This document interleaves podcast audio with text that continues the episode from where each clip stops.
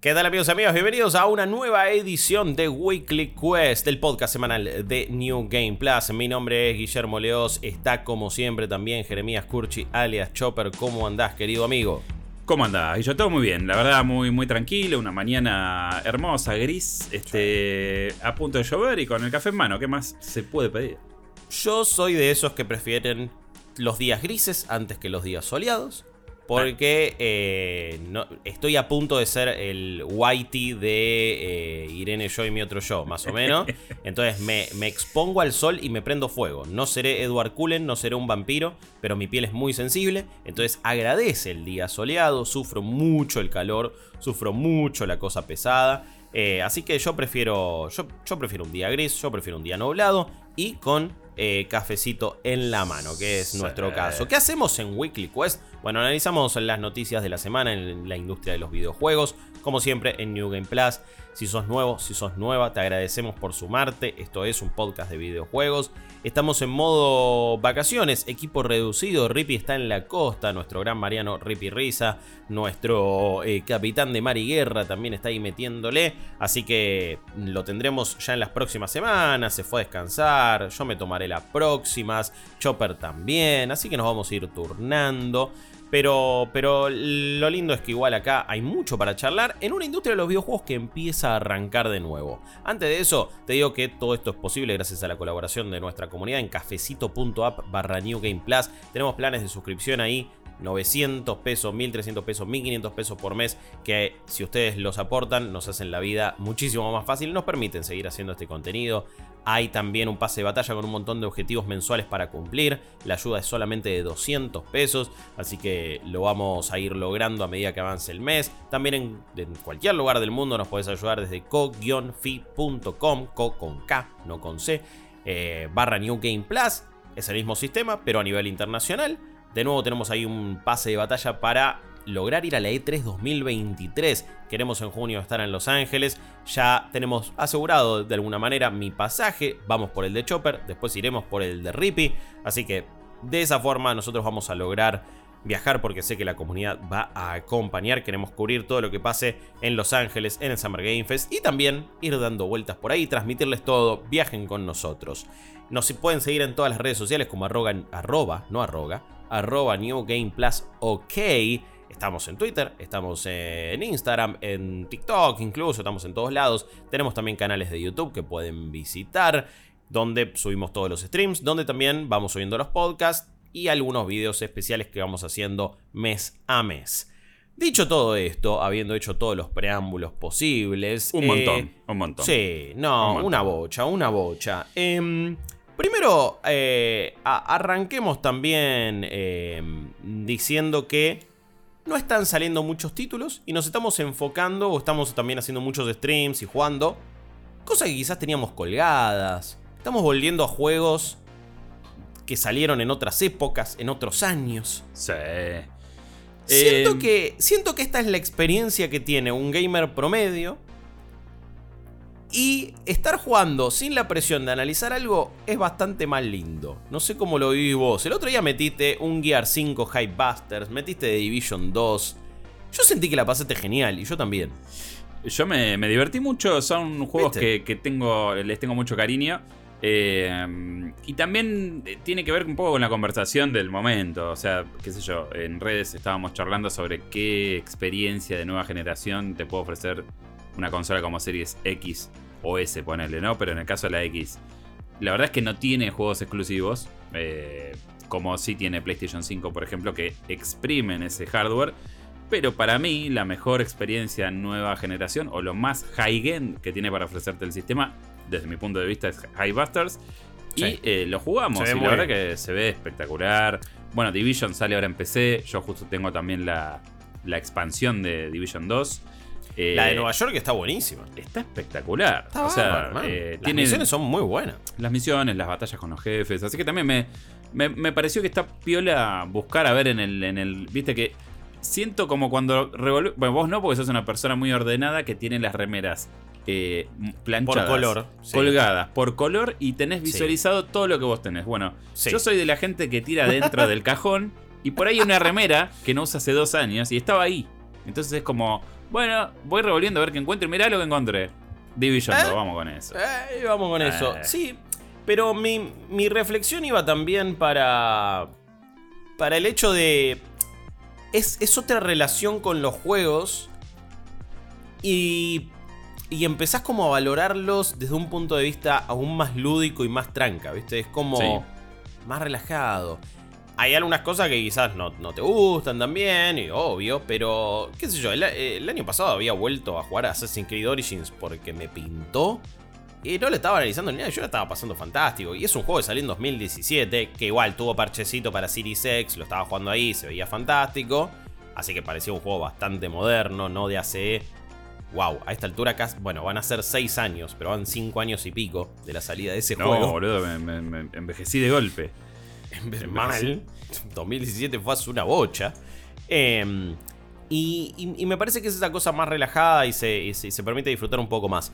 Yo te quiero decir que volví a Returnal, lo transmití ahí, uh. estuve haciendo un stream de 4 horitas jugando Returnal.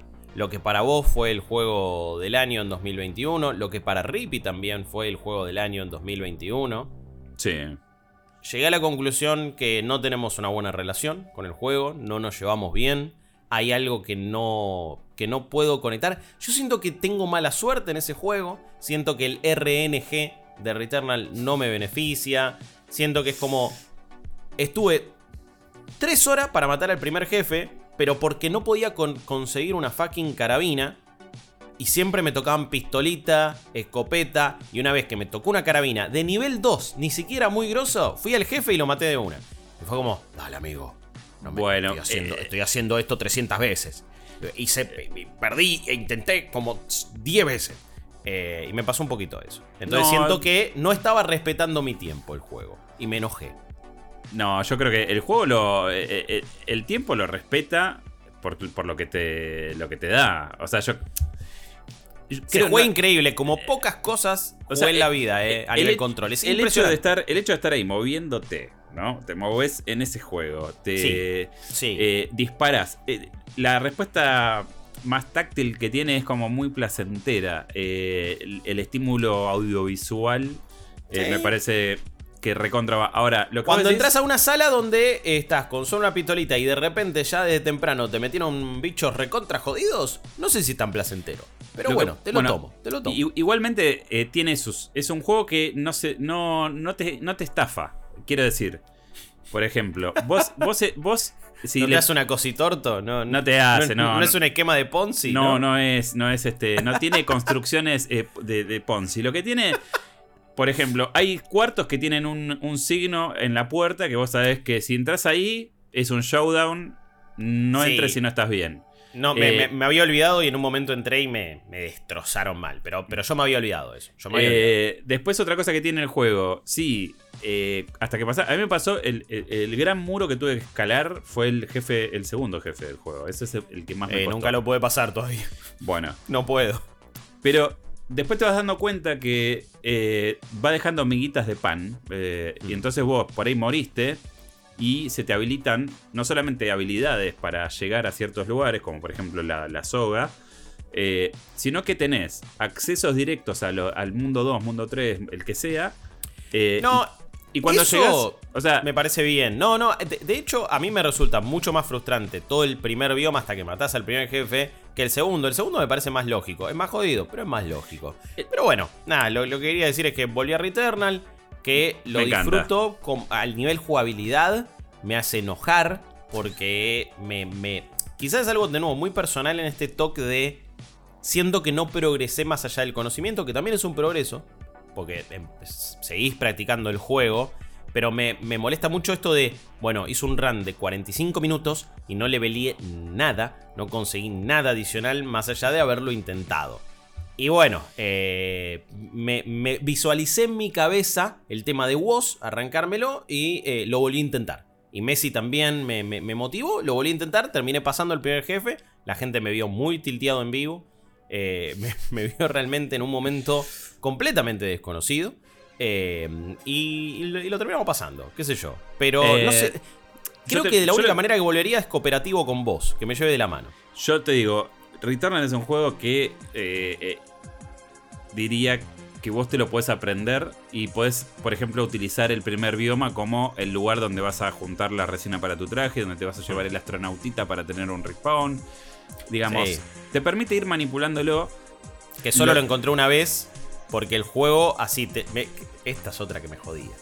La vez más fácil es la primera, porque el juego te va llevando así de la mano y te dice, bueno, ahora agarras el astronauta, mira que con eso es una vida, ahora te damos la espadita, hiciste tanto que estás releveleado, vas al jefe, y ahí es cuando más chance tuve, porque después no estaba el astronauta, no tenía este, no tenía mejores armas, no tenía un choto, y fue como, dale, amigo, el astronauta igual más difícil. El astronauta se compra igual, vos viste que... No me aparecía en el shop.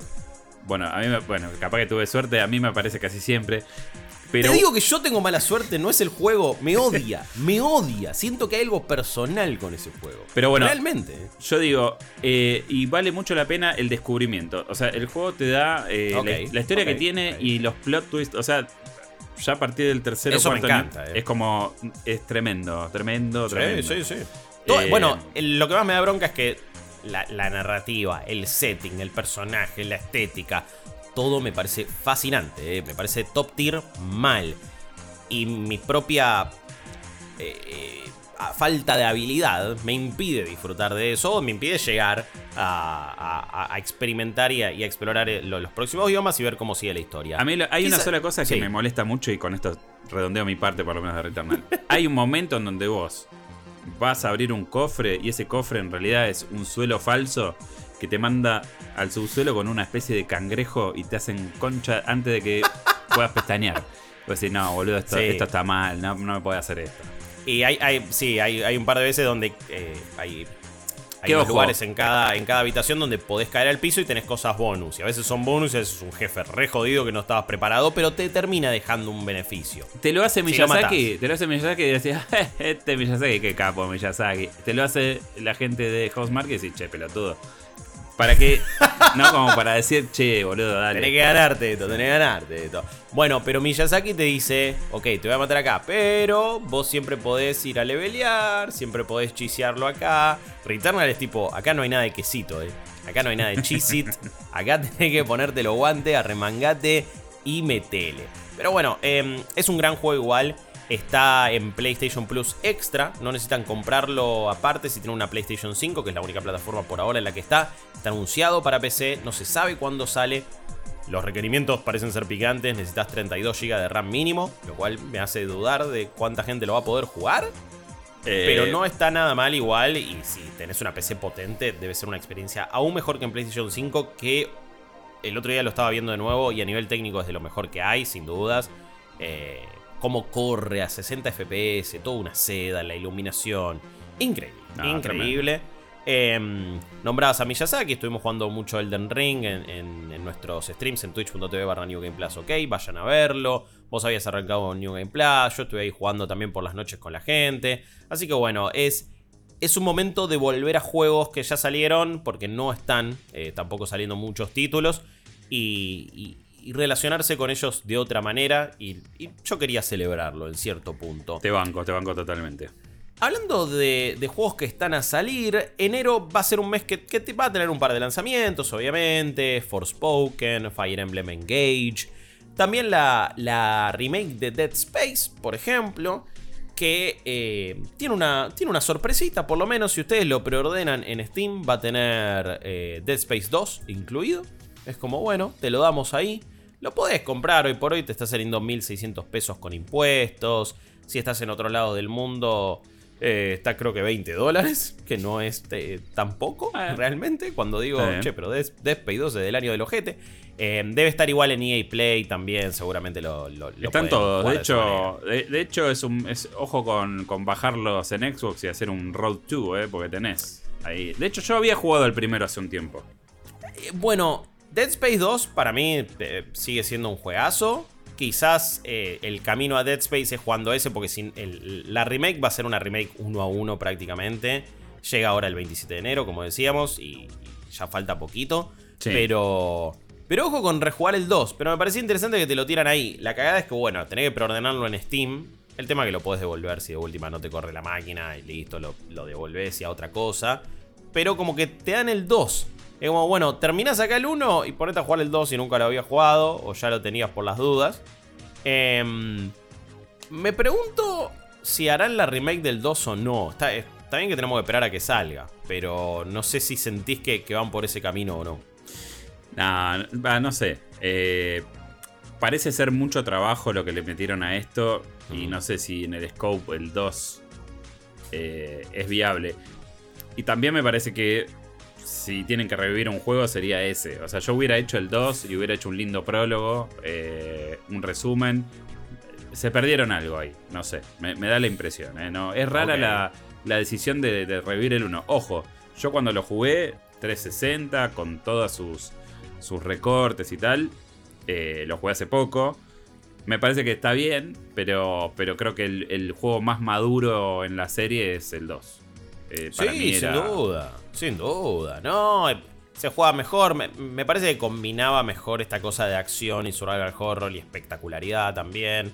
Me parece que mm. tiene eh, valores grosos. Hay escenas del 2 que no me olvido más también, que son como jodidas. Y tiene, un gran comienzo. Me, me, parece que está muy bueno lo que hace.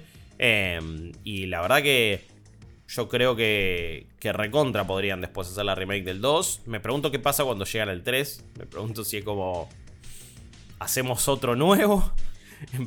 vamos directo al 4. Yo el 3 lo eh, dejaría ahí, que se quede tranquilito. No, por eso, sí. Para mí es, completamente olvidable. Pero, pero bueno, está la duda. La verdad que suena la, remake de Dead Space. técnicamente se ve muy bien. Ya estuvimos hablando que puede ser que tenga eh, el envión por la decepción de, de, Callisto Protocol. Un juego que igual estuve jugando, me parece que está bueno, pero sí es, es una decepción. No es, no es un juegazo como pensábamos. está bien. Asumiendo que hay un hambre por jugar un juego como Dead Space, porque también estamos asumiendo eso, ¿no? Me parece un poco raro a esta altura del partido decir, bueno. Es un survival horror, siempre queremos jugar un survival horror. en cierto punto. Sí, qué sé yo, no sé. E, es, raro. Esto de, bueno, Calisto Protocol se convirtió en un juego muy hypeado, después salió, bueno, salió como salió, no para de meterse en problemas, no para de generar polémica. Eh, ya pasó lo de los créditos, que también es un tema que se viene debatiendo hace mucho tiempo. Em, eh, esa es otra de las noticias de esta semana. Sí, bueno, eh, para los que no lo saben, hay un, grupo de developers que trabajaron en Calisto Protocol que no están incluidos en los créditos. Esto es una práctica tristemente habitual en la industria, donde generalmente quienes están, cuando aparece todo el equipo, que a veces ni siquiera aparece todo el equipo, pero bueno, eh, son los que llegan a hacer el, shipping del juego, ¿no? Cuando eh, se cierra la copia Gold, por decirlo de alguna manera, que ya no es un término. Los que están hasta el final, digamos. Que están hasta el final. Después salió este, Alex eh, Hutchinson a, tirar sal, como siempre, decir, bueno, si vos jugás en, el mundial, los que se llevan la medalla son los que juegan la final no, bueno, pero no es. Para, pero no, pero no. es lo mismo. No, podemos comparar. También es un. También por la naturaleza que tiene el. Aparte, perdón, perdón. Eh, está equivocado. Em, si, por ejemplo, es Copa Libertadores, vos jugaste un partido y después nunca más, en fase de grupo nunca más, Vos, ganaste, vos la ganaste, tipo, los créditos estarías. Así que no, no, no es solo en la final y no es hasta el final, amigo. No, no señor. No, aparte, no es una comparación que, que, que, funcione a ese nivel. Pero digo, eh, el chabón dice, después termina diciendo, ¿no? Como que él cree que habría que poner a todos en el, en el coso. Sí, obvio. Tiene que ver con una cuestión más de la valoración en, en el tema créditos. Pasa mucho que hay mucho trabajo que es a plazo fijo eh, y las relaciones laborales en los Estados Unidos en este campo en particular son un poco peliagudas, ¿no? Que a vos es como que tu crédito es te pagué el sueldo por el trabajo que hiciste. Sí. Y eso que medio que le saca un poco la cuestión de eh, el fenómeno de producción artística o cultural. En una película vos tenés a todo el mundo acreditado generalmente. Eh, y acá no pasa. Pero bueno, otra cosa más que se suma eh, a Calisto después de que hayan este, festejado el crunch del equipo. Sí. Eh, qué sé yo, viste, es, es raro. Eh, sí, sí, es como un juego que, estuvo envuelto en un montón de, estas polémicas, como decíamos, lo, del crunch, bueno, tiene que ver con Glenn Schofield celebrando que todo el equipo, no, laburaron un montón de horas para hacerlo, bla, bla, bla, y después le dijeron, che, bueno, pero ¿en qué condiciones? Eh, hubo algunos reportes de Jason Schreier, por ejemplo, diciendo que sí, varios desarrolladores se sometieron a periodos extensos de, trabajo y, a un poco de, crunch en ese aspecto. Pero sobre todo me parece que, bueno, eh, es, un estudio con una política de desarrollo medio old school. Y, hay un par de cosas que deberían cambiar. Por supuesto que vos estás escuchando del otro lado y decís, bueno, ¿y a mí qué me importa? ¿no? Eh, más, allá de una cuestión humana y empática, lo que sí me parece es que, y siempre decimos lo mismo, ¿no? Si querés ser súper egoísta, si querés mirarte simplemente tu ombligo, esta gente que quizá después por todas estas cositas se van cansando de la industria del gaming y son talentos que se pierden. Y alguien que había pensado cosas que a vos te encantaron en un juego, de repente se fue a un estudio porque... Y mira, lo hicieron laburar horas extras al pedo. Mira, no le pagaron esto. Mira, en este no te pusieron los créditos. Ah, entonces no voy ahí. O no suma la gente que a vos te gustaría que sume. Eh, entre otras cosas. Me parece que todo lleva y todo acompaña a tener, eh, en este caso, una, peor convivencia en el laburo, un peor clima de laburo. Y después termina afectando a los juegos. Eh, no es casualidad que muchos títulos en el último tiempo que han salido medio truncos tienen que ver con el crunch. Quizás en otra época había una cuestión más generalizada de, de, crunchar a lo loco y que el producto salga como salga y los estándares técnicos no eran los de ahora, entonces se precisaba menos tiempo de desarrollo y se llegaba. Hubo miles de otros casos donde fue pésimo el resultado y donde se apuró todo y no salió bien. Pero hoy por hoy eh, cada vez son más frecuentes los casos de, che, si acá hubo crunch y se laburó mal, el juego la pifió la sufrió en algo. Yo digo, no hace falta, o sea, primero que el tema del crunch y el tema del buen o mal ambiente de trabajo es algo que nos toca a todos y pasa en todos los, en todas las ramas eh, siempre que hay laburo, siempre que hay que hacer un laburo, si no estás en un buen entorno, es, afecta directamente a lo que se produce. Es así. En el caso de los juegos, es como vos decís. Y después lo podemos llevar a cualquier lado. Este, nosotros, sin manejo, nosotros estamos trabajando bajo nuestros propios términos en este momento y es otra cosa. Eh, entonces, eh, mejores condiciones, mejor producto. en este caso de, de, de, Calisto, creo que una. Eh, eh, están envueltos en un montón de cuestiones que vienen. Eh, que son como, bueno, la industria es así. Y nadie está poniendo la discusión. Porque al final de cuentas me parece que lo grave es que, más allá de algunos reportes, no hay una toma de conciencia en general. Fíjate que hoy también se conoce la noticia de que Activision vuelve a decirle que no a los sindicatos. Eh, sí, eh, eh, a meses del el veredicto final de la unión entre empresas con Microsoft. Bueno, ellos siguen insistiendo con que los trabajadores no merecen tener un mínimo de red de contención a nivel gremial. entonces es como muy difícil desenmarañar todo eso.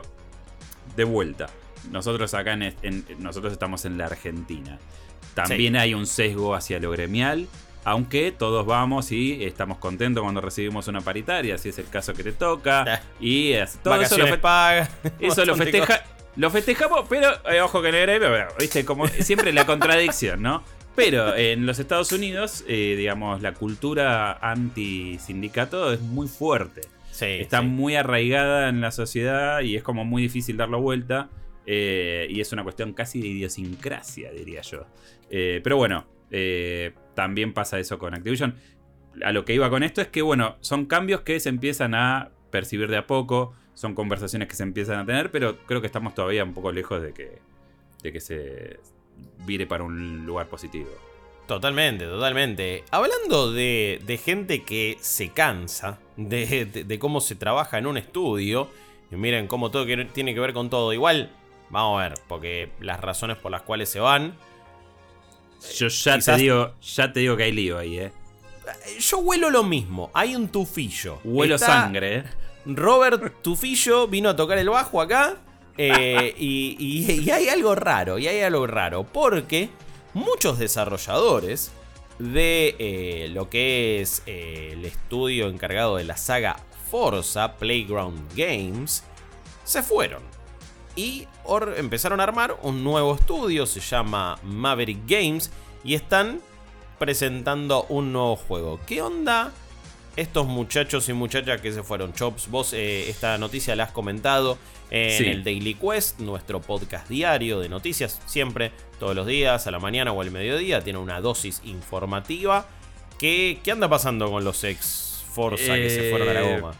La verdad, eh, misterio de momento, pero la noticia básicamente eh, dice que se, o sea, se van los principales directores creativos, directores técnicos, este, directores de contenido, de sonido, hmm. gente muy grosa de Playground, se van del estudio y forman Maverick. Eh, estamos hablando de Mike Brown, que es el director creativo de Forza como, como serie en general, no solamente Horizon, sino también de Motorsport, que va a ser como el CTO, va a ser el, eh, digamos, va a ser el jefe, el, cabeza de, este nuevo estudio.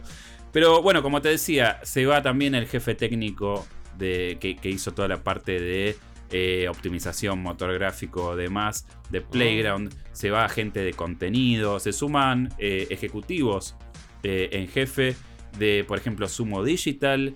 se suma gente de Electronic Arts haciendo UX UI, por ejemplo. los veteranos de la industria. Los veteranos de la industria veteraneando. Pero bueno, es yo diría, es como una especie de fuga de talentos enorme. Es como que vos me digas, esto es sin tener los trapitos al sol, pero es como que yo te diga, se fue Vince Zampella de eh, eh, Infinity Ward y este, se armaron Respawn. Es así. O sea, ok, sí, sí, sí, sí, Si vamos a hablar de, pesos pesados, de nombres, esto tiene esa magnitud. No hay escándalo, no hay ningún tipo de, de conflicto que podamos palpar de momento. Por ahora. por ahora. Tampoco quiere decir que estos sean los únicos, las únicas personas. Estamos hablando de siete developers clave para Playground que se van del estudio para formarse eh, este, este, nuevo, este, este nuevo emprendimiento eh, con base en Reino Unido que ya están trabajando en un juego de mundo abierto que no sabemos si es un juego de carreras o si van a hacer algún cambio en la perspectiva. sí, eso es donde eso es donde me. No digo que me asusta, pero digo, che, es ambicioso esto. O sea, esta cosa de decir, bueno, su primer juego va a ser un Premium Open World Game, ¿viste? Es como, ya le metes Premium o mundo abierto, es como, ¿y la guita de dónde va a salir? Eh, es como, ¿quién financia esto? ¿Van a, ir, ¿Van a ir a buscar un príncipe Van a buscar un jeque, ¿qué onda? Eh, o sea, ¿quién va a poner la plata? Cositorto. Em, eh, pero no, y pero sí es como, está bien, te fuiste a hacer tu estudio, son algunos, son ex, son esto, y de repente querés hacer una experiencia súper triple A.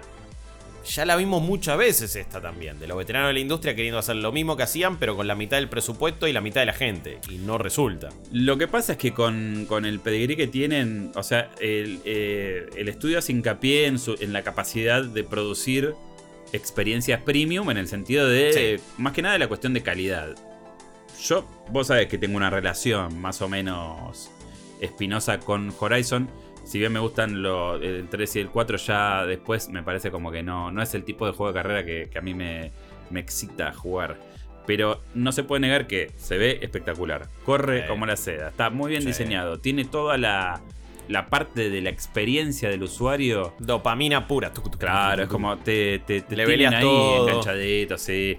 eh, o sea, eso no se puede discutir. Yo. No, no. O sea, creo que es cuestión de que se armen una especie de reel y ya está, y salen a jugar y no, no les va a costar conseguir este, alguien que les ponga la, papota. ¿eh? No, sí. Yo no lo veo difícil. Ahora, no, bueno, seguramente en los comentarios después cuando lo subamos a YouTube alguien diga, eh, pero usted que siempre bardea a Xbox y después siempre aman a Play y cuando hacemos el cuando criticamos algo de Play es, eh, pero ustedes siempre aman a Xbox y bardean a Play, pero bueno, al margen de esa boludez,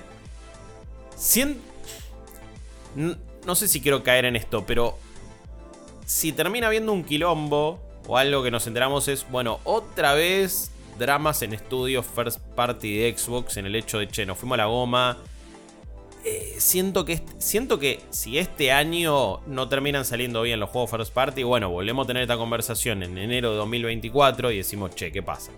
Eh, como que hay algo que siempre no está del todo ajustado. 343 también pasa por esto todo el tiempo y encima ocupado de Halo. O todo lo que pasó con el estudio de, de Perfect Dark también. Eh, de, Initiative, este estudio cuádruple al final. Que terminas necesitando la ayuda de. Eh, que era? De Crystal Dynamics, ¿no? en su momento, de, ex Crystal Dynamics. Bueno, ahora no sé qué pasa con esto de compra de Embracer, pero. Cosas raras a nivel first party estudios de, de Xbox siempre. Sí, y esto creo que es un. Es, un síntoma que hace rato que se viene palpando. Siempre cuando se habla de gente que choca Ferraris, eh, se trae a la conversación Electronic Arts, Maxis, Bullfrog, fantástico. Yo lo entiendo. Pero Microsoft ha hecho pelota relaciones muy fructíferas. Bungie, sin ir más lejos, se termina yendo porque estaban completamente asfixiados laburando con ellos. La gente que hacía Age of Empires también se fue a la goma. Eh, han destruido estudios también en el pasado. No tienen un track record eh, limpio.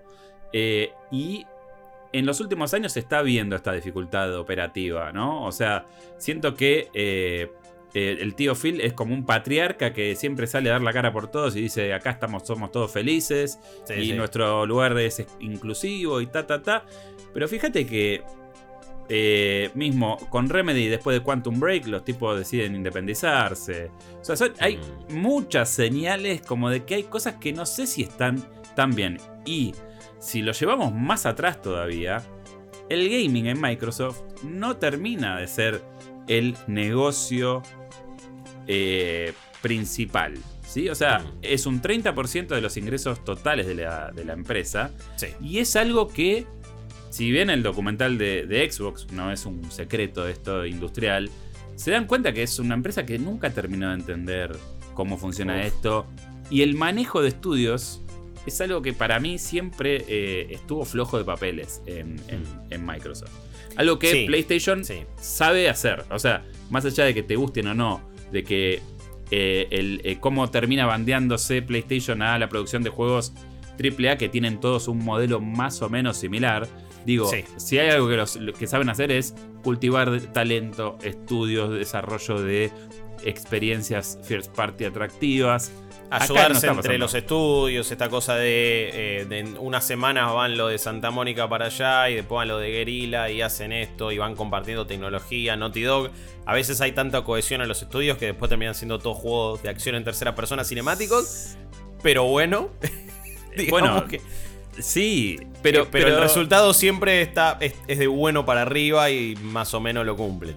Y aparte, fíjate que eh, todas las sagas eh, pulenta de, Microsoft terminan estando flojas de papeles porque los, creadores originales no están. Pasó con Gears, que el 4 y el 5 ayer lo jugamos, está muy bien, Highbuster está muy bien, no están a la altura de los primeros. Con Halo pasa lo mismo. 343 está buscándole la vuelta hace años a esto y no lo encuentran. No hay forma de que saquen un juego que esté a la altura de la relevancia y de la innovación que fueron los tres primeros Halo. Eh, entonces, algo pasa. Y esto, sin que nadie se haya revoleado un cenicero por la cabeza, por lo menos hasta ahora, porque esta es una noticia de hoy. Eh, hoy, miércoles 11 de enero, que estamos grabando esto a la mañana, eh, la verdad que es algo para prestar atención, ¿no? Porque también este año para ver cómo evoluciona. Este, este, año debería salir Forza, el, próximo Motorsport. Sí.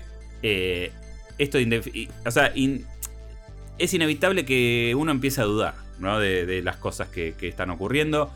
Y, además, a futuro te digo lo mismo. O sea, ¿cuántos estudios in-house eh, tienen un proyecto que voy a decir, bueno, esto sale tal fecha? No hay. Lo eh, los únicos que están produciendo para salir son Bethesda. El resto es un signo de interrogación, literal. Vamos a. Qué bien que estamos conectando todas las noticias, por cierto. Estoy muy contento. Vamos a hablar de este posible showcase de Xbox, ¿no? Eh, se supone, se supone, está un reporte, un rumor de un sitio que siempre suele tener muy buena información con respecto a lo que eh, es Microsoft, es Windows Central el, sitio. Viene un reporte de Jess Corden que también fue corroborado por muchísimos otros eh, periodistas. Entonces se supone que el 25 de enero Em, vamos a tener un showcase de Xbox Que igual, ojo, es un... Em, sería un Xbox Developer Direct. Es distinto a... Bueno, una cosa tipo E3, un trailer tras otro. No, no, no, no. Para, para, ya para, lo han hecho. Sí. Momento, momento. ¿Vos sos consciente que existe una posibilidad concreta de que vamos a estar en el Xbox Showcase de este año? En el eh, Microsoft Theater. ¿Vos sos consciente de eso? Si la gente sigue bancando en co-fi.com barra New Game Plus y ayudándonos a llegar y viajar a la E3, vamos a estar ahí. Eh, y no tengo duda que, lo vamos a estar presenciando en vivo y abrazándonos cuando se revelen un montón de cosas copadas y, eh. disfrutando y celebrando el gaming. Pero este no va a ser un. No va a ser eso. No, no va a ser eso. Vamos bajando las expectativas. Si recuerdan, tanto el año pasado como también en 2021, después de lo que había sido su showcase de E3, de esa E3 fallida, pero E3 al fin, digital, en 2021, al otro día hicieron una charla con los desarrolladores. Y venían los de Flight Simulator, charlaban 20 minutos, te mostraban una cosita, listo. Venían los de otro juego, charlaban un montón y, también. Creo que el año pasado lo hicieron después del show, que algo así. Creo que vos y, y Rippy lo habían transmitido eh, y habían hecho algunas cosas. Entonces son charlas con los desarrolladores y te van mostrando y explicando cosas del juego. En teoría, en el menú de este Xbox Developer Direct habría principalmente cuatro cosas. Te dicen que va a ser una mirada íntima a algunos de los títulos first party más importantes. Vamos a tener Redfall de Arkane. Es uno de los títulos más anticipados, uno de esos que generan dudas. Hay también otra noticia al respecto que ya vamos a estar charlando. Interesante. Espera, ¿estamos hablando de la fecha de lanzamiento? Eh, no, no, de, ese, de esa declaración que dice que uno de los desarrolladores le tiene miedo al Game Pass, pero se trata de la exposición que te puede dar Game Pass también. Lo, lo, baitearon ahí. Pero eh, Un parece, parece que viene en mayo Redfall. Sí, yo creo que va a llegar ahí. Por lo que me hace decir que Starfield va a salir en noviembre de 2023, si sale. Eh, no creo que salga en junio. no, en junio no. No, a esta altura no lo veo. Espera, vamos, cerremos con el. Sí, porque estabas presentándolo y. Em, vamos a ver Redfall, vamos a ver Forza Motorsport también, encargado en este caso de Turn 10, porque siempre está Playground que hizo los Horizon, Playground está haciendo Fable, Fable todavía no sabemos nada, em, Turn 10 entonces va a estar haciendo Forza Motorsport y Minecraft Legends, el spin-off de acción y estrategia de Mojang, que la verdad para mí se ve muy copado y quiero saber más sobre ese juego, y después, y después contenido de Cenimax Online Studios. O sea, Elder. The Elder eh, Scrolls Online. Un nuevo, una nueva expansión de Elder Scrolls. Ya, está. Eh, yo creo que sí. Yo creo que sí. Están siempre. Ojo. yo no lo juego, pero ese es un éxito silencioso. Que su comunidad está ahí, lo recontra disfrutan. Me parece fantástico. Los aplaudo, los celebro, los felicito. Me encantaría tener el tiempo para estar en un mundo así pero no, no es mi caso, así que bueno, está ahí The Elder Scrolls, probablemente sea eso. Entonces estamos hablando de cuatro juegos tranqui. Eh, de nuevo, no estará Starfield, que sí se rumorea que va a tener una presencia más importante en un evento más grande. Hay que ver si antes de la E3 Microsoft hace otro evento, porque si no es, eh, si, si no hace uno, en donde va a estar ese juego es en la E3, y la E3 es en junio. Se suponía, o, lo que habían dicho en su momento era que, bueno, Starfield saldría de eh, eh, antes de o, en junio más o menos de 2023. Eh, de hecho, el sitio de soporte de Bethesda reconfirma que sale en la primera mitad de 2023. Para mí es un juego tan ambicioso que uno tiene que poner de última paño frío de decir, bueno, quizás no sale, quizás no sale en junio. Yo no digo que, yo no digo que nos vaya a pasar, y también hay que ver que si la estrategia de Game Pass le permite a Xbox sacar uno en mayo y otro en junio y que no pase nada y no se pisen y esté todo bien. Pero no sé. Yo por las dudas digo, qué sé yo. Se puede patear. Es un, juego es un juego aparte que tiene que salir bien. No puede tener otro juego de Bethesda roto. No puede ser otro fiasco. Lo necesita Microsoft, lo necesita Bethesda. Es como, no puede fallar con este. No, yo creo que eh, este, Starfield lo vamos a ver para fin de año. No, no, no creo o sea, el rumor decía que salía en junio si Redfall salía en marzo-abril. O sea, lo que decían era que primero salía Redfall y después, un par de meses después, salía este Starfield. considerando que este, Redfall salía antes, no, no en mayo. Yo la verdad que no esperaba que sea tan pegado a junio el lanzamiento de Redfall. Lo, tenía más acá en el año. Pero bueno. Claro. Claro, que de nuevo igual es un reporte, digo, no, no, no está confirmado tampoco. Yo creo que igual. Entiendo que se filtró por algún servicio de esto, no quiero decir, pero ponerle que fue tipo un Amazon, un coso así. Sí, suele pasar. Eh, hoy justo estaba este, eh, por grabar el. Lo que pasa es que era tan escueta la información que me pareció que no daba para comentarla en, una, en una de las noticias del Daily, pero. Claro. Pero sí parece que es mayo nomás. Eh, será mayo nomás, entonces, de nuevo, por más que eh, el, sitio de Bethesda confirme que sale en la, primera, en la primera mitad de 2023 un juego, no sería la única vez que algo que se confirma en algún lado después se cambie, que es lo que se escriba se borre con el codo. Recordemos, no, no, Cyberpunk va a salir, sí, sí. Y a la semana, bueno, eh, no se patea, como pasa con miles de juegos. Y está perfecto que salga cuando tenga que salir y cuando esté listo. De nuevo, me parece que no podés pifiar con Starfield. No. Eh, pensábamos lo mismo con Halo y terminaron pifiándola. Eh, y, agradezcamos que, lo patearon un año. Porque estaba para patearlo dos años ese juego. Y sí, lo que pasa es que a Microsoft lo que le jugó. Y al principio, perdón, y al principio salió bien, pero después se, pinchó. Se pinchó. Sí, y, la campaña para mí está a medio cocinar. Siempre la, presión que tuvo Halo es de haber sido la, portada de la caja de la consola. o sea, eh, la, siguen vendiendo con eso. Por eso digo, bueno, lo tenían que sacar, sacar. Ya, salió. sí, sí, sí, sí, Por eso, pero digo, no puede fallar y que se tomen el tiempo que sea, porque encima es un juego súper ambicioso. Eh, no tiene tanta presión, me parece, Forza Motorsport. De nuevo, si bien lo que estuvimos hablando recién, esto de, de, la fuga de talentos, es algo a tener en cuenta. Me parece que va a su público específico. Sí, es verdad que me pregunto, Forza Motorsport en dónde está, ¿no? Porque yo creo que son juegos que apuntan a simulador, que tienen sistemas muy realistas, pero que a veces quieren dejar contento a todo el público y acaparar a, a la mayor cantidad de usuarios posibles. Y siento que después los Forza, no Horizon, me refiero a los base, no terminan siendo medio ni una cosa ni la otra.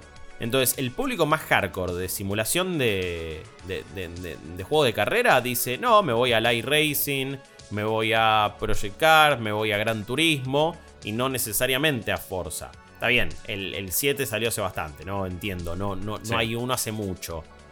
Pero sí siento que es como, bueno, ese público no, no lo valora tanto. Y el público más tradicional quizá dice, sí, bueno, pero prefiero ir leveleando todo el tiempo el autito en Forza Horizon. prefiero tirar, la, prefiero tirar la ruleta cada vez que termino una... hay algo así, digo, me, pregunto qué quiere ser Forza Motor, qué, qué va a terminar siendo, a quién va a terminar apelando, como que tengo esa duda por ahora. Es raro tener un, un, publisher como, como, Xbox Game Studios sacando dos cartas de amor al automovilismo. Eso definitivamente es así. No sé, yo creo que hay un lugar para, para, tener un simulador de carreras, pero es un poco como vos decís. O sea, y, creo que es más un problema de Horizon que de, que de Motorsport. Porque Horizon, Horizon creo que es el que se mete más en el juego del otro. En el sentido de che, bueno, si le sacas esto, mira que se convierte, le sacas todas las Ah, sí, lo podés hacer más simulador al Horizon. Y, en tiene además todo lo otro. Sí, sí, e, e, es, como que son, son los dos juegos en uno el Horizon. Claro. En cierto punto. Es, más, todo lo que se mostró del, del Motorsport es como, bueno, te corto una pista de, de, Horizon. de Horizon, un, trozo del mapa y te están mostrando lo mismo. Y, pero con ray, tracing en consola y, listo. Pero con ray tracing. Pero después es, lo mismo. vos lo ves y decís, che, esto es prácticamente le, cambian eh, la, la, temporada y cambia dinámicamente todo. ¿Qué sé yo? No sé. A mí, yo para jugar ese tipo de juegos tengo mi, casita que es Gran Turismo. A mí el 7 me encantó. Eh, es un juego que cada tanto vuelvo ese es el tipo de relación, tiene ese, esa cosita. Hay que ver cuál es la celebración del automovilismo que plantean con Motorsport, pero es una buena pregunta eh, para hacer esto de, bueno, a qué público le apunta, cuántos sliders me vas a meter para que lo convierta en un, en un arcade, ¿no? ¿Y para qué voy a jugar a ese si tengo Horizon? Pero bueno. Eh, exactamente. La respuesta es, bueno, porque está en Game Pass y lo vas a jugar igual. Y ese siempre va a ser la, la colchoneta que tengan todos los juegos first party de Microsoft. Que me parece que le da una base de usuarios enorme. Después sí hay que ver qué prestigio le da, qué, cuánto hacen en microtransacciones adicionales, pase de temporada, DLC, etc. Cuando está buenísimo el de Hot Wheels, todo gatillamos porque estaba bárbaro. Pero después, este Forza Motorsport hay que ver cómo te incentiva a Eh, seguir facturando. El tema es que lo- justamente el problema del último Forza tiene que ver con, con la progresión, ¿no? O sea, eh, la expectativa, más allá de que el público de Xbox sea otro, la expectativa siempre es una experiencia al estilo Gran Turismo, en el sentido de que vos querés manejar, tener tus créditos, tener eh, ir progresando. El 7 lo que tuvo fue la llegada de las loot boxes, eh, que había coincidido creo que también con lo que hizo Electronic Arts y Claro, Battlefront sí. 2. Fue un momento en la industria donde casi se va toda la goma. Eh, en donde Tuvimos iba- un momento donde, che, esto. Esto ya se está volviendo acá un- llegamos, ¿eh? Fue un placer haber tocado con ustedes. la banda se estaba yendo con el Titanic. Parecía que la Unión Europea, todo, el gobierno iban a regular todo. ¿Te acuerdas el de Hawái que bardeaba también? Sí. eh, contra las loot boxes, justificadamente, pero. eh, sí, sí, sí, se venía, se venía una oscura. eh. Total, y, y eso hizo que el juego tenga un rechazo casi eh, universal. de Sí, hecho, sí. Lo, lo descatalogaron hace un año, dos años, creo, y lo, lo podías comprar por dos mangos. Exactamente. Eh, sí, sí, sí. Así que espero que no la caguen con eso. Eh, pero bueno, Ojalá. hay que ver, hay que ver qué pasa. Hay que ver también, bueno, ya lo, lo mencionábamos, qué pasa con Redfall. Redfall eh, es un juego que me entusiasma más por el estudio que por lo que he visto del juego. Es arcane, a mí me encanta, es como, bueno, medio que tengo una fe ciega, todos sus juegos me gustan. Me gusta Dishonored, me gusta Prey, me gustó Deathloop, eh, Deathloop. Me parece un estudio muy creativo, que hace muy buenos sistemas. Es como que cada vez que veo este juego digo, ¿va a ser como el trailer? Eh, ¿Cuánto necesito de jugar con otras personas? ¿Cuánto de juego sistémico está? Porque para mí lo, mejor que hacen son estos simuladores inmersivos, esto de tenés un montón de, formas de encarar una misión, de, cómo utilizar armas copadas, mezclar sigilo con acción, etcétera, etcétera. Y y de también tener unos diseños de niveles increíbles, que cuando lo llevas a una escala de mundo abierto, que si bien no estamos hablando de eh, la escala de un GTA, de un Witcher, ni nada muy loco, ni, ni un Assassin's Creed a nivel, digo, que kilómetros cuadrados. No deja de ser un juego de mundo abierto y tiene que ser grande y va a ser ambicioso. Y ahí es donde tengo mis dudas. Tengo como... Confío mucho en el estudio y a la vez digo... "Ah, eh". No sé, a mí eh, me pasan varias cosas. Por un lado, yo sé que es Tango, está dentro del paraguas, ¿sí? Pero estamos hablando de Tango, el, el developer de, de Mikami, Sí. que sorprendieron al mundo con un Ghostwire Tokyo, del cual no sabíamos nada, y terminó siendo un juego de mundo abierto que me hizo acordar mucho a otros juegos de Bethesda, como por ejemplo este Rage 2, ¿no? Eh, sí, mundo, mundo abierto con poquita, con poquita Mundo abierto al pedo. Mundo abierto al pedo. Sí. Eh, lo que dicen, vamos a. eh, teníamos dos noticias para hablar de esto. Una es el, el- el- el miedo a Game Pass, que esto lo, lo podemos hablar en un toque. Pero Sí, la otra es, uno de los productores en una, en una entrevista dijo que, digamos, más allá de que la comparación obvia es este, Left 4 Dead, porque lo ves en cooperativo, son cuatro personajes, Sí. es, es- este juego más bien es una especie de eh, riff de, de Far Cry hecho por Arkane, ¿no? O sea, vamos a estar hablando de un mundo que es abierto, donde vas a tener eh, eventos que ocurren en el, en el mapa de manera orgánica, vas a tener lugares para hablar con NPCs, con quests secundarias, vas a tener un tablón, parece, de anuncios donde vas a poder ir jugando las misiones principales de la historia. Puedes jugarlo solo o puedes jugarlo acompañado. No sé. A mí, eh, ¿por qué lo uno con, con Ghostwire y, y con Rage? Digamos, los mundos abiertos de Bethesda que no son. Mejor dicho, de Zenimax, que no son de Bethesda, me parece que. No sé si me terminan convenciendo tanto. Tienen a veces una crisis de identidad y es como. Eh, quizá Ghostwire Tokyo era, era un juego más lineal. Eh, Quizá Ghostwire Tokyo era, che, hacete un, un nivel within, pero. Un nivel pero- within en primera persona. pero en primera persona o hacerlo copado.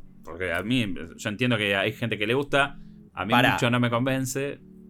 Eh, no sé. Evil Within 2, Te voy a ser sincero, jugué muy poquito. ok. Es uno de los juegos más subvalorados de los últimos años. Eh. Es una joyita. Vayan a jugarlo en Game Pass. Yo te digo, si a ese juego le metes la jugabilidad de un The Last of Us, por ejemplo, tiene una estructura semi-abierta que te da un montón de libertad y se siente un juego bastante sistémico. Para mí es una bomba. De hecho, ¿sabes quién lo recomienda? Vicente Viloni. Eh, que en, su cuenta de Twitter es muy fan de los survival horror y recontra banca Devil Within 2 y yo lo banco a Viloni. Eh, así que yo te digo, pruébenlo, denle una nueva chance. Quizás un día lo streameamos, ¿eh? A mí es un juego que me encanta. Uy, escucha. Me parece fascinante. Tirirín, tirirín. Tengo noticia. Eh, Xbox acaba de confirmar el, el live stream, el Developer oh. Direct Stream, para el 25 de enero. Eh, presentado por los creadores eh, em, en persona. Van a incluir estudios como Arcane Austin, Mojang Studios, Turn 10 Studios y Cinemac Online.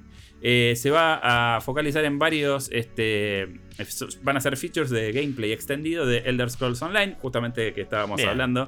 Lo dijimos antes de que ocurra. Eh, Forza Motorsport, eh, Minecraft Legends y Redfall. Ok, perfecto. Esto va a pasar a las. Em, a ver, es 12 del mediodía pacífico. Sería. 5 de la tarde. 5 de la tarde. Lo vamos a estar viendo en vivo, por supuesto. Por supuesto que sí. Eh, y Redfall, eh, lo que van a hacer, o sea, voy a obviar toda esta parte eh, que habla de Elder Scrolls, porque te dice en detalle qué van a mostrar. Y en cuanto a Redfall, dice, las mentes detrás de Dishonored y Prey, y Prey, perdón, van a mostrar varios minutos, muchos minutos de gameplay del su próximo FPS. Bien, Van a develar este gameplay de single player y multiplayer mostrando cómo vas a poder jugar con tus amigos eh, y bajar vampiros este, en la pintoresca isla de Redfall, Massachusetts. Va a haber mucho de combate, customización, jefes, cómo va a funcionar el mundo abierto y más. Así que me parece que, eso está muy bien, porque es un juego que se necesita mostrar de esa manera. Se necesita realmente ver cómo va a ser. Sí, acá estoy viendo la, información entonces oficial de Minecraft Legends. También dice que van a mostrar cómo va a ser el multiplayer PvP de Minecraft Legends. Que digo, bueno, ok, no me lo pensaba de esa manera. Pero que igual va a también tener una cuestión single player, ¿no? Pero, pero bueno, va a tener PvP. Y después en el caso de Forza Motorsport, están hablando de eh, mostrar gameplay y nuevos detalles. Seguramente mm. se enfoquen en cuestiones bastante, bastante técnicas. Así que veremos, veremos cuándo salen también estos juegos. Eh, me pregunto si la idea de Xbox y Bethesda será sacarlos todos de acá a junio. Y me, parece que podés hacer quizás un, roadmap que incluya a todos. Eh, si son los que están mostrando ahora, digo, ¿por, qué tendrían que mostrarlos en enero?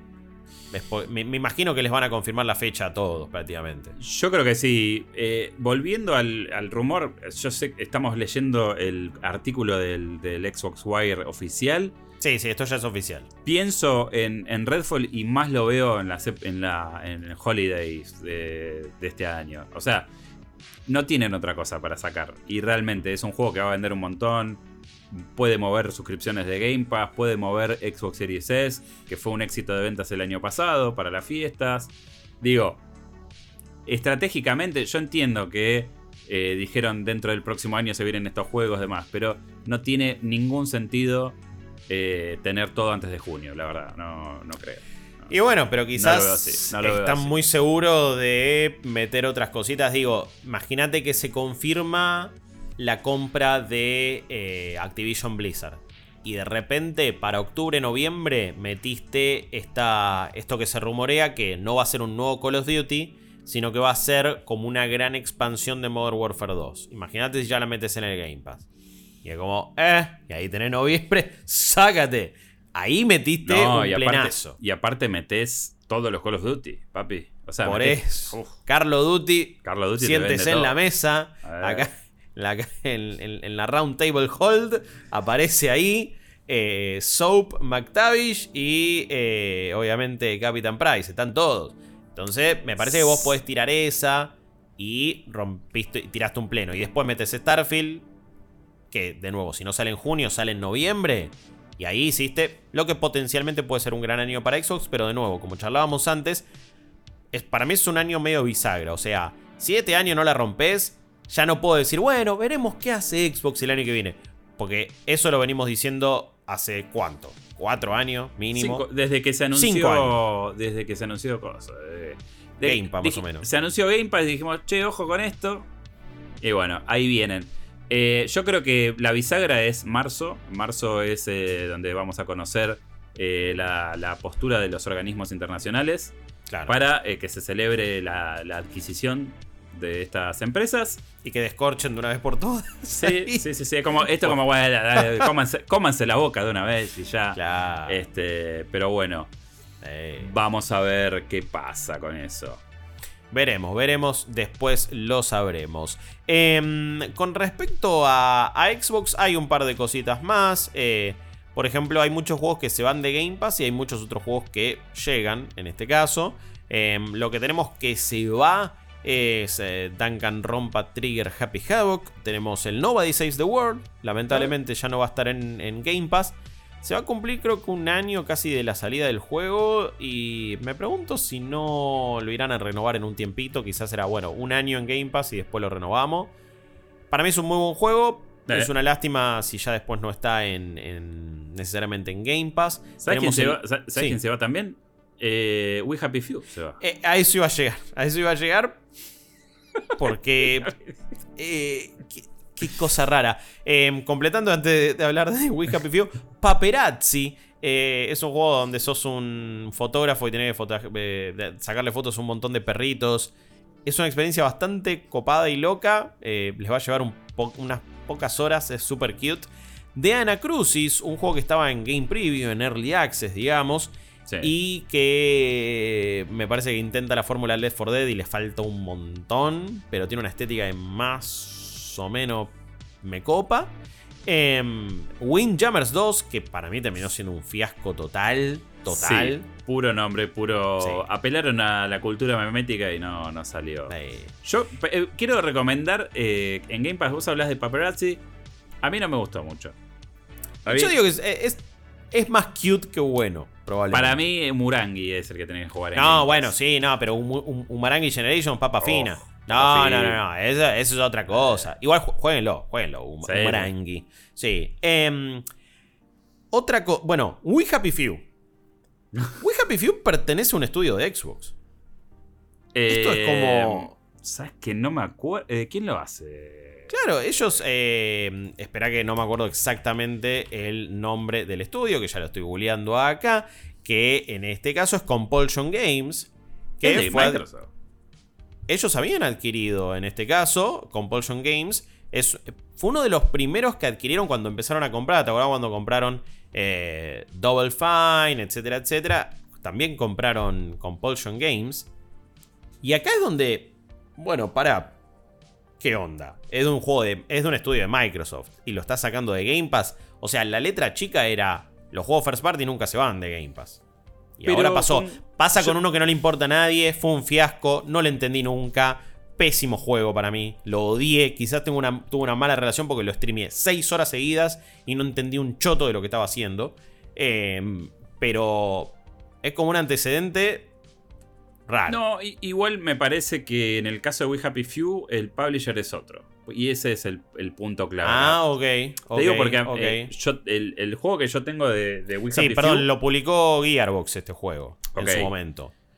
A mí me, lo había, me lo había mandado la gente de, de Evolve en su momento, Evolve PR, que manejaban este juego y también me habían mandado, por ejemplo, claro. Eh, el Fortnite original. ¿Te acordás? El, yo soy Founders. Yo, también, eh, a mí me habían mandado, sí, eh, me habían mandado también, eh, encima con miles de, lamas para abrir cuando las loot boxes estaban ahí picando en punta. El Fortnite original, el, Save the World, era ese modo gorda falopa. Fortnite era eso nada más, después llegó, pero nosotros... Era pésimo. Era pésimo. Yo, tengo el Founders, el Founders Skin y toda esa bola. Sí, sí, sí, sí. Pero bueno, era de. Es, no, no, no es. O sea, el publisher, o sea, no es, no es un. No es un juego que, sea de ellos como para decir, che, bueno, Game Pass Forever. Claro, sí. Eh, eh, evidentemente debe tener que ver con alguna de esas cosas. no se pierde nada igual, ¿eh? No, no, no, no, no, sé. Yo tuve una muy mala relación con We Happy Few, pero para mí es un, es un juego muy flojo. Em, pero, de nuevo, es una rareza que por más que haya sido de otro publicador, es un juego de Xbox Studios y ya no esté en Game Pass. La verdad es que es un juego, de nuevo, que, fue una. sentí que fue una oportunidad muy desperdiciada. Eh, no me olvido más esa presentación en la E3 que te mostraban los primeros 10 minutos del juego y después nada que ver y todos flasheamos que era el próximo Bioshock y terminó siendo un pedo en el agua que, realmente no le importó a nadie en su momento. No tengo idea en qué está trabajando con Compulsion Games, ahora que me lo puse a pensar. Este juego salió en 2016. Salió hace 7 años. Em, quizás me perdí y sacaron otro juego. No me suena. No me... Yo no entiendo que no estaban eh, trabajando. Va, están trabajando en otro, en otro juego pero eh, no se sabe. Eh, la última noticia es de octubre de 2021, em, que habían duplicado el staff desde que sacaron eh, We Happy Few y que estaban trabajando en un juego en tercera persona, narrativo, pero que iba a evitar los pifies de We Happy Few, o sea, los elementos medio roguelike, esta cosa que era un early access y después medio que no. Así que no creo que hagan un, We Happy Few 2 estoy en el, en el, sitio del estudio y tienen eh, una línea de tiempo, ¿sí? Hmm. Dice... 2015, hmm. el equipo crece. Muestran eh, Kickstarter We Happy Few en packs. Claro. 2016, mostramos gameplay en el eh, showcase de Microsoft. 2018, Microsoft adquiere el estudio como parte eh, y bueno, dicen que We Happy Few está prohibido en Australia, ta, ta, ta. We Happy Few DLC 2019. y listo. 2022. 80, eh, más de 80 developers se suman al equipo. Estamos, y dice literalmente, estamos este, creando nuevas y extrañas aventuras. Eso es todo. O sea, este es el, último update del año pasado. O sea, eh, vivos están. Sí, no, no, no. claramente están, trabajando en, otro juego y, eso es interesante. Em, vamos a ver entonces si, en algún momento se muestra. Me parece que eh, quizás en, junio en la E3 vemos en qué estaban trabajando. Creo que para la E3 de Xbox uno podría esperar ver cosas de Fable, ver cosas de Perfect Dark, ver cosas de Everwild en algún momento, de About. De nuevo, muchos proyectos en Xbox todos en una nebulosa un poco extraña, más allá de los que vamos a ver entonces el 25 de enero en el Xbox Developer Direct. Eh, cerramos con, todo lo que era Xbox diciendo que a Game Pass va a estar llegando eh, Persona 3 Portable el 19 de enero, Persona 4 Golden, Monster Hunter Rise va a estar llegando el 20 de enero, la Definitive Edition de Age of Empires 2 va a estar llegando a consolas y al cloud gaming, interesante. Eh, Inculinati también, un juego que, tiene un poquito de pinta. Eh, lo veo ahí con una estética muy, muy Pentiment por un lado, pero, pero que igual en cuanto a jugabilidad va por otro. También va a estar llegando el 31 de enero. Y después vamos a ver cuándo llega eh, RoboQuest, que solamente llegaría a consolas, pero eso es lo que se va entonces añadiendo en el Game Pass. veremos si con la llegada de Age of Empires 2 Definitive Edition le meten soporte oficial para mouse y teclado al, cloud gaming en PC. Porque si no es como. Sí, pero amigo, vamos. Eh. déjame, jugarlo con mouse y ah. teclado. A la vez también la Definitive Edition de Age of Empires 2 te corre en cualquier lado. Eh, y a mí me, genera eh, dudas que, el Artifact te deje jugar Age of Empires en cloud. Porque hay cosas tan finitas, tan chiquitas y por ahí, viste, con esa cosita. La compresión de video está jodida. Yo estoy jugando mucho Vampire Survivors en el celu por Cloud Gaming. Y bueno, cuando empieza el quilombo, ves unos cuadrados gigantes, los artefactos en video aparecen. Es una linda experiencia igual, pero, pero sí, habría que ver qué pasa con, con eso, que en Age of Empires puede terminar sucediendo. Pero bueno, van a llegar cosas muy, muy interesantes y me parece que es un mes muy fuerte para, para lo que es eh, Game Pass sobre todo. Así que vamos a, vamos a aprovecharlo. Yo les recomiendo Persona 3 y Persona 4, sobre todo Golden. El 4 Golden es. Métanle, métanle. Amor, La van a pasar increíble. Encima sí, ahí es como Persona 4 Golden. en cloud en el celular, eh, tener persona portátil de nuevo, es excelente. Eh, y me parece que es una. Realmente es una experiencia que tienen que, disfrutar. Hablamos mucho de Xbox. Vamos a hablar ahora. Una que tiene que ver con PlayStation. En realidad tiene que ver con Final Fantasy XVI. En una de las declaraciones que uno no sabe si necesariamente son un error de traducción o no. Pero Yoshi P, Naoki Yoshida, medio que negó que el juego vaya a estar en PC, incluso. Final Fantasy XVI. Eh, sí. Sí, dice lo siguiente. Sí, bueno, te, le doy yo. Bueno, eh, Yoshi P dijo: Nadie dijo una palabra sobre el lanzamiento de una versión en PC. Dicen, ¿por qué una versión en PC debería salir 6 meses después? No te preocupes por eso, comprate una Play 5 y se caga de risa. Eh, dice, bueno, pará, me exageró un poco. Eh, hacemos todo lo posible para dejar contentos eh, a, nuestros fans. Igual esperen con entusiasmo Final Fantasy XVI. En Play 5. En, Play 5. a ver, em, primero que obviamente en todos los portales de noticias dicen, che, no es que nadie dijo nada sobre una versión de PC estaba en el trailer original, que también estaba disponible en PC. Recordemos igual que hubo una camada de trailers de PlayStation que se, pusieron eh, letras chicas que al final no terminaron pasando. Demon Souls, por ejemplo, se decía que estaba que iba a estar disponible en PC y por ahora nunca llegó ese juego. Entonces no es que necesariamente habría que prestar atención a esos errores potenciales en los trailers de, PlayStation, porque algunos quizás errores pasaron ahí. Después eh, Square Enix sacó eso que decía también disponible en PC. Em, y vamos a ver, después había em, una publicidad. El, año pasado hubo publicidades eh, de PlayStation donde decían justamente que la exclusividad del juego era de seis meses. Exactamente. a ver, no es una, invención de, de, la comunidad, sino que hay una serie de cuestiones que hacen que la gente esté expectante esperando la salida de ese juego en PC. Yo no creo que no vaya a pasar, pero no va a pasar en seis meses. Y ahora, ahora me entra la duda, ¿no? Porque, a ver, son un, son un montón de cosas que se suman. Vos podés esperar que un juego que, por más que no sea first party, es exclusivo de PlayStation, termine saliendo en PC y, y no en Xbox o antes que Xbox. Digo, el acuerdo inicial, por ejemplo, con Deathloop y con Ghostwire Tokyo es sí, en PC podés salir, está todo bien. En Xbox va a ser una. no, no todavía, vamos a tener una exclusividad temporal. Final Fantasy VII Remake está en PC. No está en Xbox todavía. Y por lo que veo, no sé si alguna vez va a llegar, más o menos. A esta altura ya pasó bastante tiempo.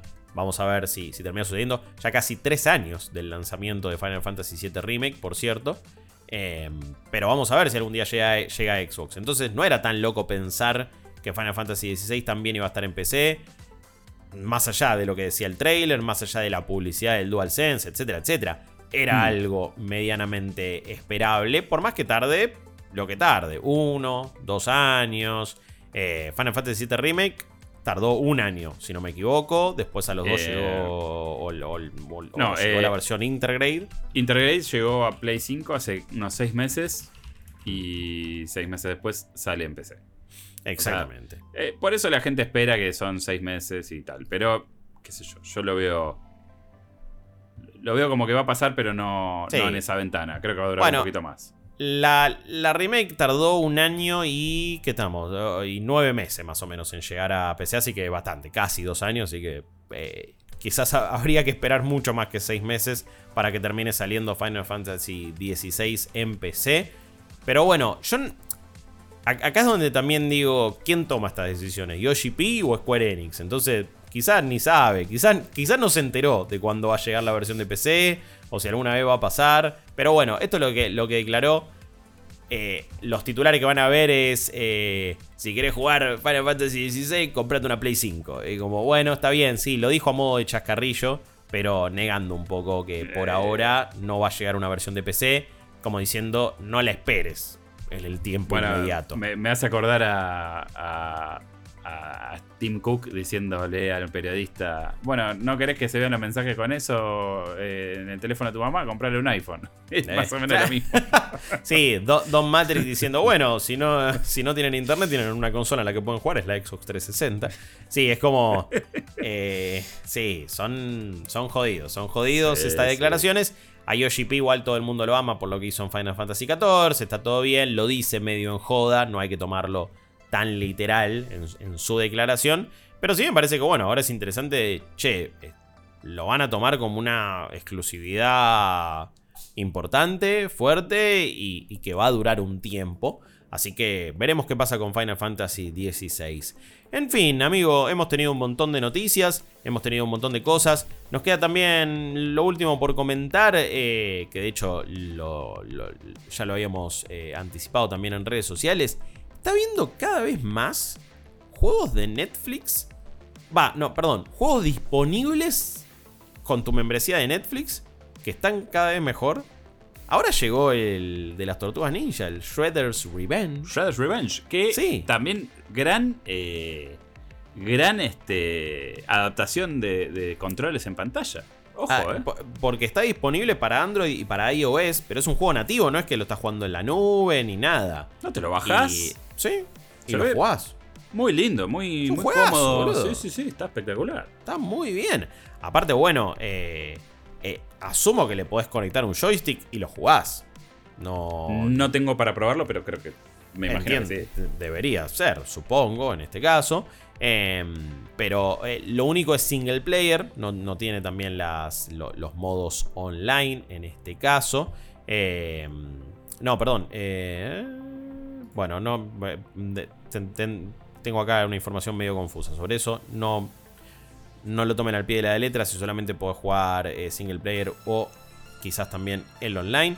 Pero bueno, se meten en la aplicación de Netflix de última, si es que tienen el servicio, y van a tener un montón de juegos. Estaba Immortality también hace poquito que lo agregaron. Eh, sí, sí. Eh, Into the Bridge también. Recordemos que Netflix compró el estudio que hace Oxenfree también. Que se viene. que se viene Oxenfree 2. Que pro- Eso. promete, promete lo suyo. Sí. A mí me. Yo, más que celebrar el hecho de Netflix metiéndose y trayendo, obviamente, buenos juegos. Eh. Me parece que lo que está bueno es que hoy, medio que te anotás en cualquier lado y un juego pegás, ¿no? Medio. eh, Sí, sí. Estás Vas a pagar el monotributo y, te, y, y te tiran un yakuza, ¿viste? Como no se sabe. Estamos ahí Algo nomás así. de que pase eso, ¿viste? Sí, sí. Eh, Sí, en Arba pero- están, está- están repartiendo un Forza Horizon. Eh, no, man, posta. eh, es, es una época donde antes de gastar guita de verdad en comprarte un juego, tenés que googlear un montón a ver en qué servicio de suscripción está metido. Claro, Eh, y, claro. cómo podés jugar por la menor cantidad de dinero posible, cuál ya está gratis, cuál no. Em, todavía no, no, no he probado ninguno de estos juegos bajándolos ahí desde la aplicación de Netflix, pero lo que entiendo es que, es que funciona y está todo bien. Este, la verdad que el de las Tortus, tenerlo ahí en el celu, sobre todo si le metes un joystick, es tenerlo portátil, está buenísimo. Sí. Em, es un juegazo. Y, y a nivel portátil también prefiero tenerlo en la pantalla del celu OLED o AMOLED o lo que sea que tener que pagar la versión de Switch eh, y- que sí. se vea... A ver, el, el juego, se- el juego funciona bien y, y está perfecto, pero la pantalla de la Switch hoy por hoy yo no tengo la OLED y me, y me resulta inmirable. Eh, así que prefiero jugarlo de esa manera. Lo había probado vía Cloud Gaming, el de las Tortus. Y estaba bien, pero claramente pierde un poquito de detalle. O sea, hay tanto No, quilombo en pantalla que se, se, se rompe todo por momento. Nativo es mejor y ya te digo, eh, desde la aplicación de Netflix te bajás, te valida que tengas la suscripción activa y después te pones a jugar retranca. O sea, Sí, sí. es sí, como sí. cuando te bajas Poimpi, es igual. O sea, El Poimpi también, Poimpi es verdad. Nada más. El, Sí, Down- por- el Downwell a la inversa. digamos. Por eso, hay, hay buenos títulos. Yo entiendo que miramos con, con mucho escepticismo y todavía no entendemos del todo eh, el, el arribo de Netflix en los videojuegos, más allá de las adaptaciones y las cosas que hace. Pero, pero está empezando como a hacer movidas que digo, vamos a ver qué onda, vamos a ver qué pasa en un tiempito. Sí. Cuando habían hecho el experimento Bandersnatch, a mí me había gustado. Tienen varios juegos, eh, principalmente narrativos, también que se pueden jugar de esa manera. Ahora tienen estos en la aplicación de celular. Las cosas que habían hecho con Stranger Things habían sido muy flojas, lamentablemente. pero quizás en algún momento la pegan de verdad y hacen un buen juego sobre, sobre ese universo. Creo que está súper fértil ese terreno para que en algún momento te hagan un survival horror en tercera persona en el mundo de Stranger Things. Medio que se cae de maduro.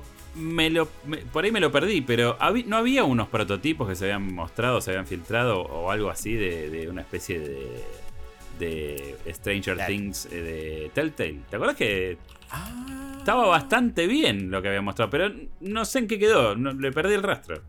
¿Te acordás de eso? Eh, sí, sí.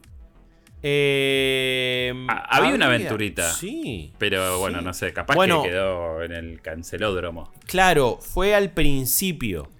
Em, y como obviamente el estudio cerró, quedó en el limbo, en teoría. Pero eso estaba bueno, eso se veía bien. Sí, sí, sí. Em, vamos a ver entonces ahora si, si Netflix o revive el de Telltale o hace uno más eh, ambicioso por ahora. Sí. Bueno, amigo, Vamos llegando al, final de, este episodio. Le hemos pasado increíble. Hicimos un tremendo repaso de noticias. Pasó de todo. Debatimos un montón. Veremos entonces cómo será este Xbox Developer Direct el 25 de enero. Lo vamos a estar viendo en vivo, transmitiendo en twitch.tv barra New Plus. Ok, atentos a nuestro canal, activen la campanita, los recordatorios, todo. Síganos ahí en un canal que eh, no me fijé ahora, me puedo fijar, pero ayer estábamos extremadamente cerca de los 10.000 seguidores en Twitch. Uf, se viene. Y la verdad ¿eh? es que para nosotros sería un milestone enorme. En estos momentos estamos a 31 seguidores de tener 10.000 en el canal de Twitch. Que eso nos permitiría hacer un montón de cosas. Eh, por ejemplo, el requisito para participar en Twitch Rivals es de 10.000 seguidores. Así que bueno, estamos a 31 de poder hacer eso. Ayúdennos, compártanlo, díganle a un amigo, una amiga que se sume. Si escuchás el podcast pero no nos seguís en Twitch, copate, hacete una cuenta y seguinos, que realmente nos, nos, vería, nos vendría muy bien. Em, y la verdad que estamos agradecidos. El número exacto de seguidores es 9.969 en estos momentos. No se dejen engañar si les aparece 10k ahí, ni bien se meten en Twitch. Hasta que no es. Hasta que, lo está redondeando para arriba, te lo redondea para arriba el fino es menor, así que necesitamos. Por eso, necesitamos. Todavía 31. Quizás para el momento que escuchan esto ya lo hemos superado. Así que muchísimas gracias por ese aguante. Gracias por todos los aportes en cafecito.app barra New. Gracias también por toda la ayuda en co-fi.com barra New. Que obviamente nos está permitiendo, por ejemplo, soñar con un viaje a la E3. ¿Por qué no, amigo? Jeremías Curchi, Chopin, muchas gracias por todo. Gracias a vos por, por, compartir este momento. Hermoso, la verdad. Tuvimos Breaking News en vivo, la verdad. Sí, por suerte, por suerte. porque si no quedaba recontra desactualizado. Así que los, los dioses de las noticias y del Breaking News nos han sonreído. Yo no es para mandarnos la parte, pero casi que fue tal cual lo, lo, hicimos ah, sí, no, no. Eh, podrían haber estado el reporte, más que reporte, era directamente un comunicado de prensa, porque le pegó absolutamente a todo. Jess Corden en ese caso de Windows Central, así que buena data tenía.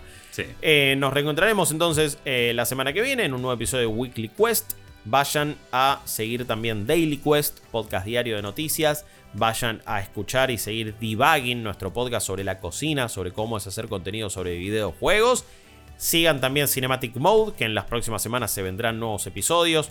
Tenemos mucho contenido que se ha destrabado con los goals de Cafecito y de Coffee, que vamos a ir haciendo quizás un poquito más tarde porque no estamos los tres. Eh, hasta dentro de varias semanas no vamos a estar los tres eh, en simultáneo. No estamos tomando vacaciones, como todo el mundo tiene que hacerlo y tiene derecho a hacerlo. Y en este caso, eh, nosotros nos mandamos un mail a nosotros mismos para recursos humanos para decirnos que nos tomamos vacaciones. así que bueno, vamos, vamos por ese lado, pero cuando estemos todos haremos los asados en vivo, los road trip, los cinematic mode y obviamente desde la semana que viene empezaremos Spoiler Quest que va a ser nuestro podcast dedicado a analizar semana a semana los capítulos que salen de la serie de The Last of Us a modo spoiler cast. Bueno, no tengo mucho más para decir, mi nombre es Guillermo Leos, cuídense y nos vemos la próxima. Adiós. Adiós.